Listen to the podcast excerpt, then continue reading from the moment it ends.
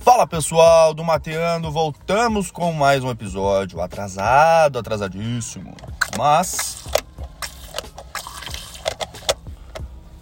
mas vamos lá, vamos para o que interessa. Estamos aqui de volta, é... atrasado, não consegui cumprir o, com o meu outro horário, vem trabalhando muito, muito, muito, muito e acabei não conseguindo gravar aquilo que tinha é tinha que gravar, teoricamente. Eu tenho alguns assuntos aqui já marcados no, no bloco de notas para gente conversar, já tenho algumas pessoas específicas para gente conversar.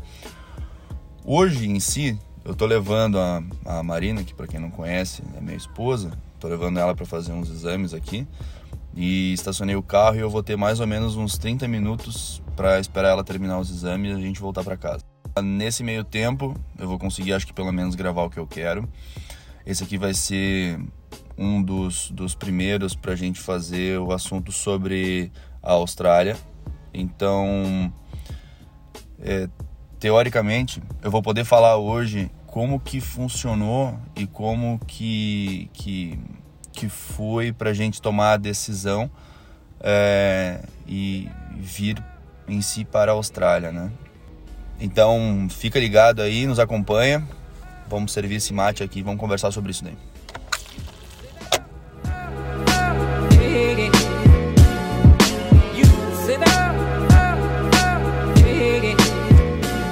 Bom, então acho que a primeira pergunta pertinente para esse tipo de para esse tipo do, de, de, podcast que a gente vai fazer é por que, que a gente escolheu a Austrália, né? E por que que a gente não escolheu, sei lá, outro país, Estados Unidos, uh, Canadá, algum país, sei lá, da Europa, alguma coisa assim do gênero. Então, bom, se a gente parar para analisar, a Austrália em si tem um, uma extensão territorial pouquíssima coisa menor do que o Brasil. Então é um país muito grande. Ao mesmo tempo que, ao mesmo tempo que a gente analisa que ele é muito grande, a Austrália tem 30 milhões de habitantes, certo? Na realidade, ela tem uns 27 por aí. Então vamos arredondar para 30 milhões de habitantes. Uh, desses 30 milhões uh, de habitantes, cerca de. Eu já, eu já havia comentado isso daí, cerca de, de quase 60%, eu não me recordo, são 50 e poucos por cento, eu não consigo confirmar esse dado. 57, eu ouvi no, no jornal esses dias, são constituídos de imigrantes. Então, é uma, né, mais, mais da metade, da, muito mais do que a metade da população, então é constituída de não australianos. Isso mostra que o país, teoricamente, para um país do tamanho do Brasil, ter 30 milhões de habitantes, tem muita coisa para desenvolver. E a Austrália em si ela é longe de tudo, é de difícil acesso, é, é complicado a chegada do país, é, é complicado. Então, quando você tem a oportunidade de vir para cá, e antes de tudo, né, a, a pessoa apresenta qualificações, como alguma graduação que eles precisem, ou propriamente a, a idade e o tipo de, de, de, de situação que as pessoas vêm. A Austrália enxerga isso como uma qualificação, como um ponto positivo e te convida. Tu mostra o teu interesse que tu quer ficar no país, a Austrália te convida para vir morar com eles aqui e virar um cidadão, virar um residente primeiro e depois virar um cidadão. Então, eles precisam de mão de obra, eles precisam de dinheiro, eles precisam de desenvolvimento de país.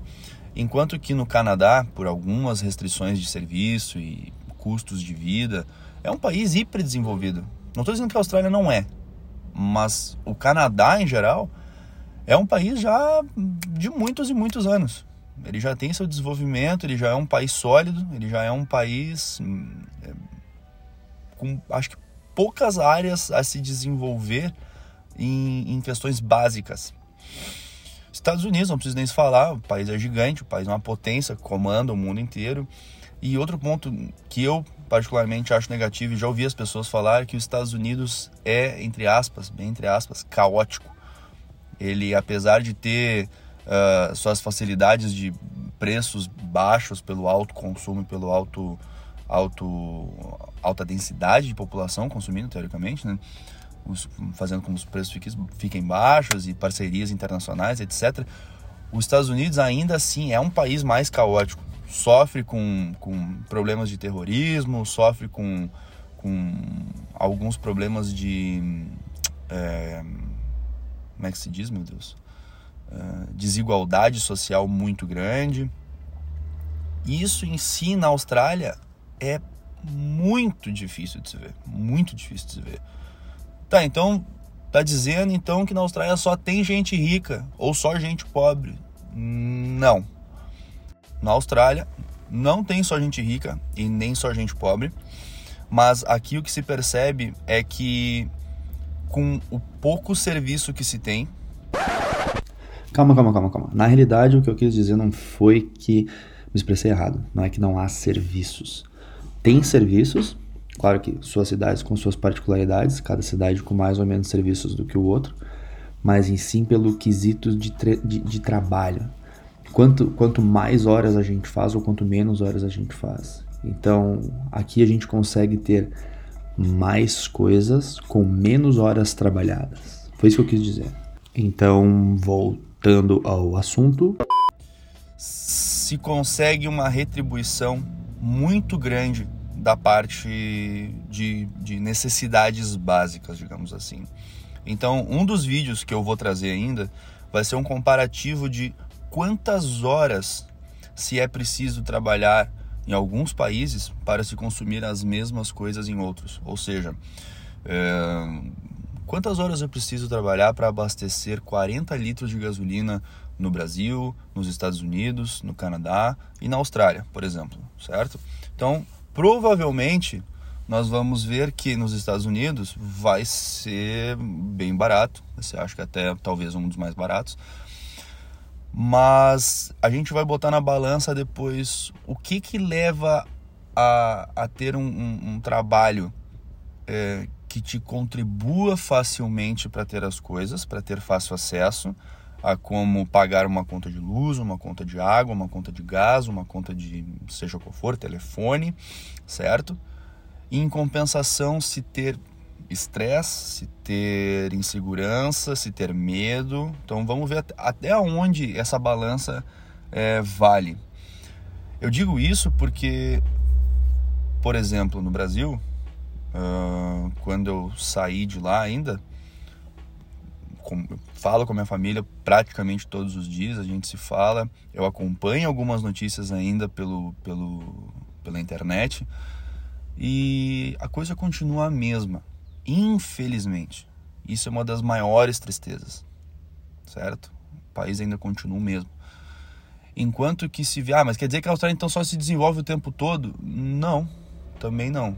Mas ao mesmo tempo que se desenvolve devagar, a Austrália se desenvolve mais devagar, mas se desenvolve e as coisas básicas são entregues. Então, o pessoal aqui a gente consegue pagar todas as contas, todas as nossas contas, ter todas as coisas que a gente precisa, desde o momento que se entra na Austrália. Se trabalha forte, se trabalha bastante, se estuda bastante, porque a gente normal, 90% do tempo entra aqui com o visto de estudante. Então, mesmo trabalhando com as restrições, a gente consegue ter uma vida maravilhosamente tranquila. É mas então tem todo esse peso. É, partindo disso, dessa compara desse comparativo, a Austrália em si já sempre apresentou, no nosso ponto de vista, uma vantagem uh, pela qualidade de vida em geral. Poder caminhar na rua sem se preocupar, está mostrando o celular para cima, está carregando dinheiro no bolso, está caminhando três horas da manhã, está caminhando, não interessa, entendeu? A, a, taxa de crime aqui, violência, é muito, muito, muito, muito, muito baixo. Muitíssimo baixo.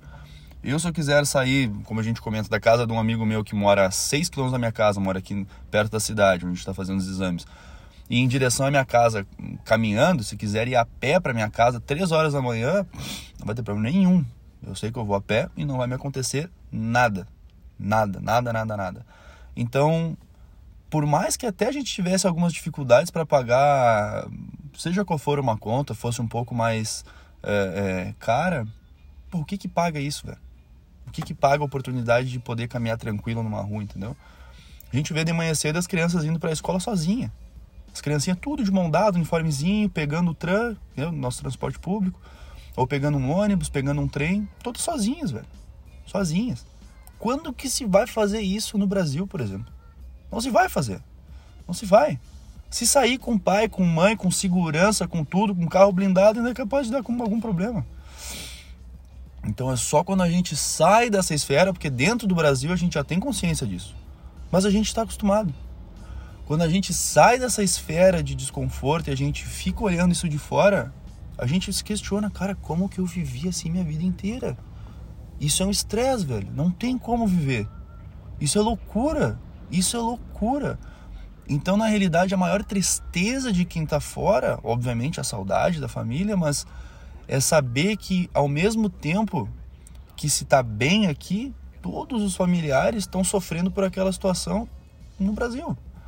Então isso é muito triste, cara, muito, muito, muito triste. Mas enfim, escolhi do país, escolhi do nosso país, é, essa decisão de, de sair e abandonar tudo que, que se foi feito, uh, eu, não, eu não me lembro se eu cheguei a, a comentar na, na, na, no primeiro episódio, mas acredito que sim. Nós, nós nos graduamos em engenharia, então é um curso complicado de se fazer. São cinco anos, todos os dias estudando sem parar e dor de cabeça o tempo todo, trabalhando das seis da manhã às cinco da tarde, estudando das cinco e meia até as onze da noite até as 10h45, que era o meu caso.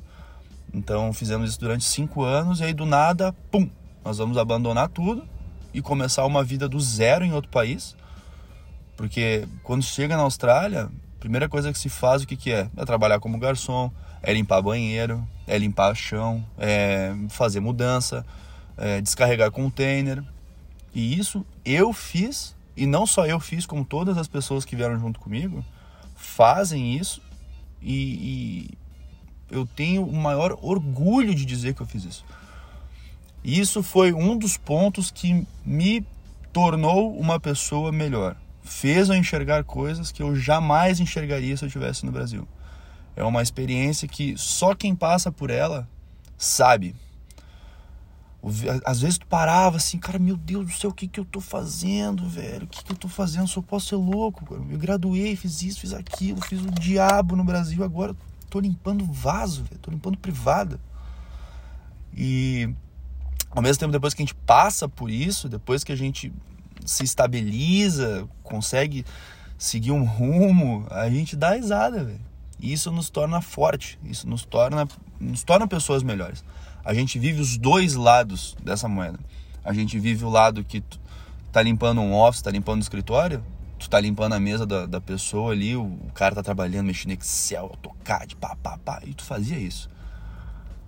E ao mesmo tempo agora tu tá vivendo o lado que tá ali, limpando as mesas, recolhendo lixo e tal, pá, pá, pá.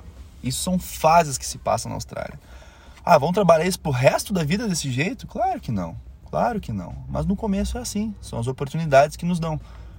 Ninguém sabe qual é o nível de inglês que tu chegou, ninguém sabe quem tu é, quais são as tuas atividades, tuas qualificações. Então, isso é muito, muito, muito legal, véio. muito legal passar por esse tipo de experiência. Mas eu quero trazer o pessoal, se eu quero fazer um podcast, quero falar com uns quatro ou cinco ao mesmo tempo, para a gente contar algumas, algumas poucas coisas que nós passamos aqui. Pois bem, então acho que fica essa parte mais é, importante para o pessoal, assim, como que se faz? Eu quero aplicar um visto, quero sair do Brasil e quero aplicar o visto. Bom, a aplicação de visto funciona de qual forma? O que, que eu fiz para aplicar o visto? Então, a aplicação do meu visto foi a aplicação do visto de estudante, mas com algum porém. O meu porém foi que eu vim com um visto para duas pessoas em um só. O que, que se chama isso? Chama visto de partner. Então esse visto de partner, esse visto de parceiros, de companheiros, foi para mim e na época minha namorada, a Marina. Uh, Nesse meio tempo que a gente solicitou o visto, se precisa preencher alguns papéis quando a gente vai nesta agência especializada. A gente foi numa agência na nossa cidade, que é em Porto Alegre. Lá eles perguntam qual a cidade que se tem interesse, uh, quanto tempo de estudo tu quer fazer e basicamente se tu vai sozinho ou se tu vai acompanhado.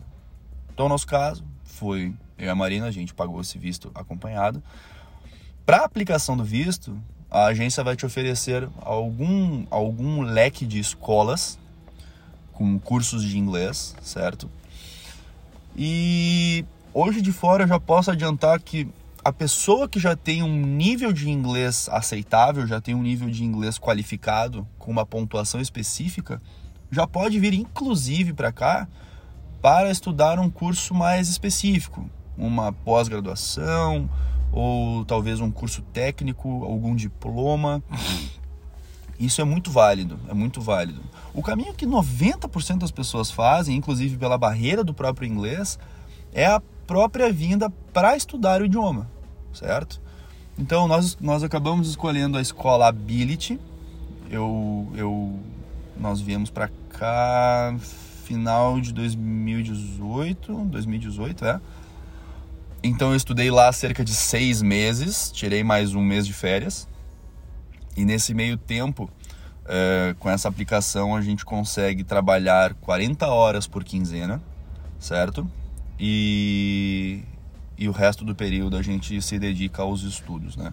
Então a gente tem essa restrição, mas a gente trabalha como se fosse um período de estágio, que a gente declara o nosso tax file number, que é o nosso um, nossa carteira de trabalho, digamos assim, ou a gente declara um ABN, que é um CNPJ, uma, uma nota que se emite pelo serviço que se faz, é, sem com que o seu ultrapasse esse, esse limite de horas, né? essa capacidade do governo, senão dá probleminha. Uh, pois bem, com isso, aplicando o visto, a gente preenche diversos passos de nome de pai, nome de mãe, nome de familiar, cunhado, papagaio, cachorro. Feito isso, a gente dá entrada para o pagamento da escola. A escola nos manda uma aceitação esse link de aceitação, esse COI, esse registro vai ser enviado junto ao visto do governo para dizer que a escola já tem vínculo com a gente.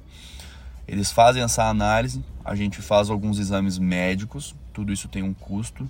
Como eu estou gravando esse podcast dentro do carro, eu não tenho ideia de quanto que foi, eu não me lembro quanto que foi, mas eu vou chegando em casa, eu vou abrir meus e-mails, eu vou pegar todos os valores, e eu vou colar ele aqui no, no na descrição do, do, do, canal e o passo a passo qual foi para não ter dúvidas, né? Cheguei, cheguei em casa, então já consegui uh, dar uma olhada aqui, acessar os e-mails e pegar o que, que eu acabei é, recebendo como orçamento. Isso aí foi 2018, 1, né? Começo de 2018. Então, as coisas que eu tenho marcado aqui como orçamento são uh, ah, 3.198 reais em passagem aérea. O meu curso de 20 semanas, 4.700 dólares. O valor do nosso seguro obrigatório de 573 dólares de um, mais 440 dólares de outro, porque era para casal. A nossa taxa de visto, que foram 500 dólares, mas ah, não está bem descrito, mas eu vou, vou somar aqui 440, 500 mil, tá, tá, tá, tá, 800 e poucos dólares Uh, taxa administrativa deles de 200 dólares. Depois, é, foi isso aí. Então, no total de passagem, mais visto, mais uh, escola, tudo incluso, nos resultou em 20.100 reais arredondando.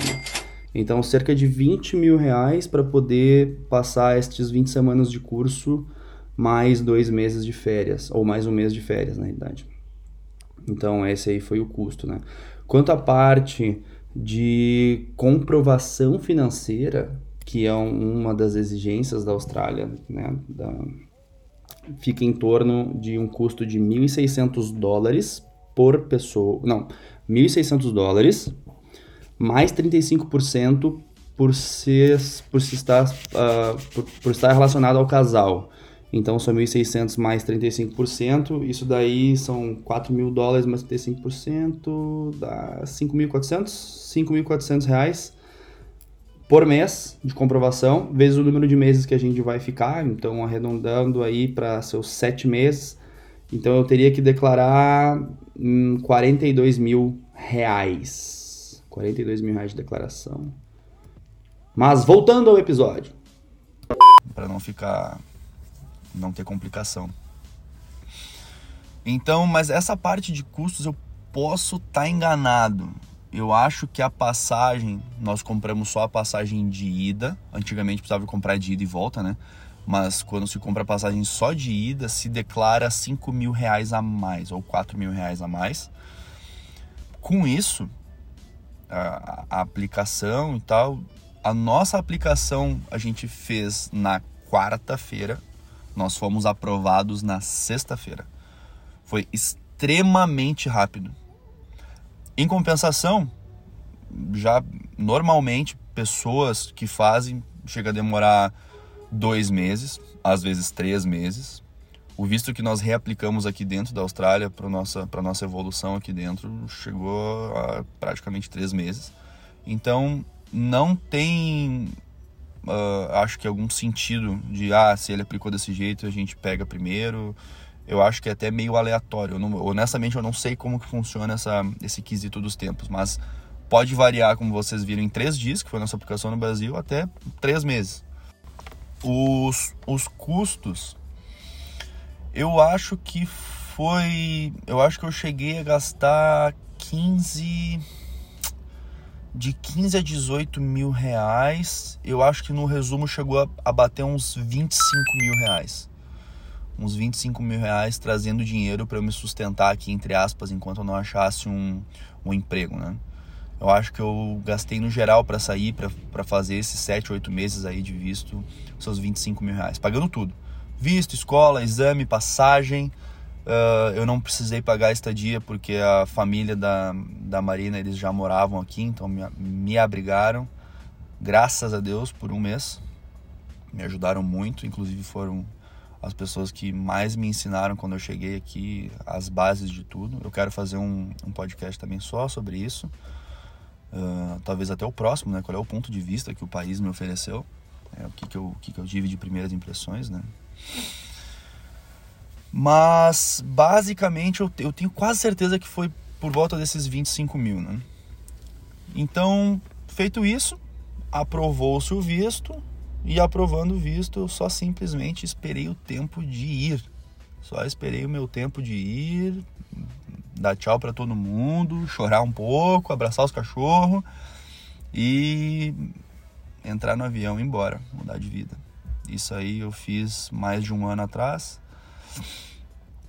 É, e com certeza, sem sombras de dúvida, eu não me arrependo de um segundo uh, das coisas que, que eu passei aqui para poder melhorar no, no, no futuro, sabe? Então isso foi primordial para o desenvolvimento de bastante coisa que eu achei que eu já tinha desenvolvido, que eu achei que eu já sabia e que eu já, já achei que eu, que eu tinha dominado alguma coisa assim. Então é muito, muito importante, muito importante fazer esse tipo de coisa quem tiver a oportunidade de fazer um intercâmbio, seja qual for o país, seja qual for o país, simplesmente para poder enxergar a vida que tem, a vida que se tinha, assim, olhando de fora da caixa, sabe? É muito legal, muito bacana mesmo, vale muito a pena, vale cada centavo, vale cada segundo e é muito, muito, muito, muito legal. Então vamos quebrar esse, vamos fazer um break aqui eu acho que daí pelo próximo bloco, eu não sei se eu vou fazer um próximo bloco, a gente faz um episódio grande, ou se eu quebro e faço um episódio novo, E mas vamos lá, eu vou agora tô terminando meu meu chimarrão aqui, eu vou pegar a Marina na saída do, do, do, dos exames médicos dela aqui. Chegando em casa, eu acredito que eu já grave a parte 2 e a parte 2 vai ser uh, o que que foi para mim assim esse ponto de vista de chegada na Austrália, quais foram as, as primeiras impressões, como é que foi para a gente achar emprego, quanto que se ganha aqui, quanto que não se ganha. Então, como que eu cumpri os meus, meus períodos escolares, meus horários, o que, que eu fazia, como é que eu ia, quanto que me custava isso. Então, os comparativos que eu quero tentar fazer de supermercado, transporte público. Então, talvez eu acho que vale a pena fazer até um episódio diferente desse, porque esse vai eu acredito que vai tomar mais tempo, né? Eu agora, como eu estou gravando dentro do carro, eu estou sem nenhum acesso a nada, de um, um, roteiro, de um passo a passo, ele vai acabar sendo um, um, podcast talvez mais curto, vai ser um episódio mais curto. E esse outro do, do, do comparativo, mais os pontos de vista que, que eu vivi aqui dentro da Austrália, vai tomar um pouquinho mais de tempo, mas ele é uma das coisas que o, o pessoal normalmente tem dúvida, assim, pelo medo. Tipo, tá, beleza, eu já sei como é que se aplica, eu sei como é que faz, hum, dá pra ir, de boa. É só ter o dinheiro que, tem, que precisa ter, a gente paga e vai. Mas e o que, que eu vou fazer quando eu chegar lá? Então esse é o maior medo de todo mundo. Será que eu vou ter emprego? Será que eu vou ter onde ficar? Será que. Então, isso é muito, muito, muito importante, né?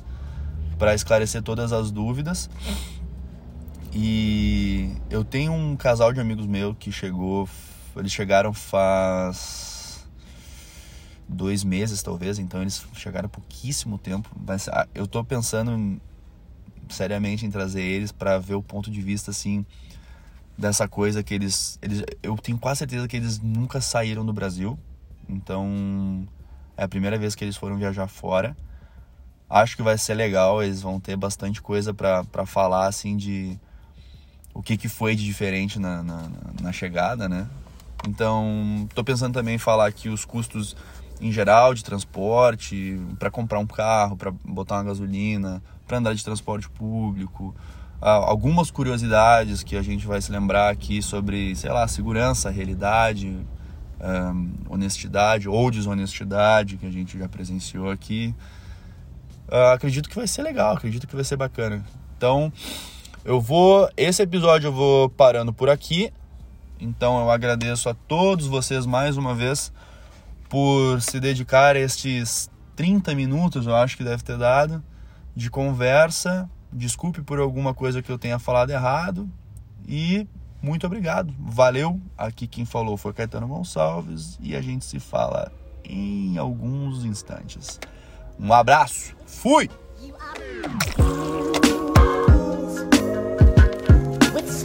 You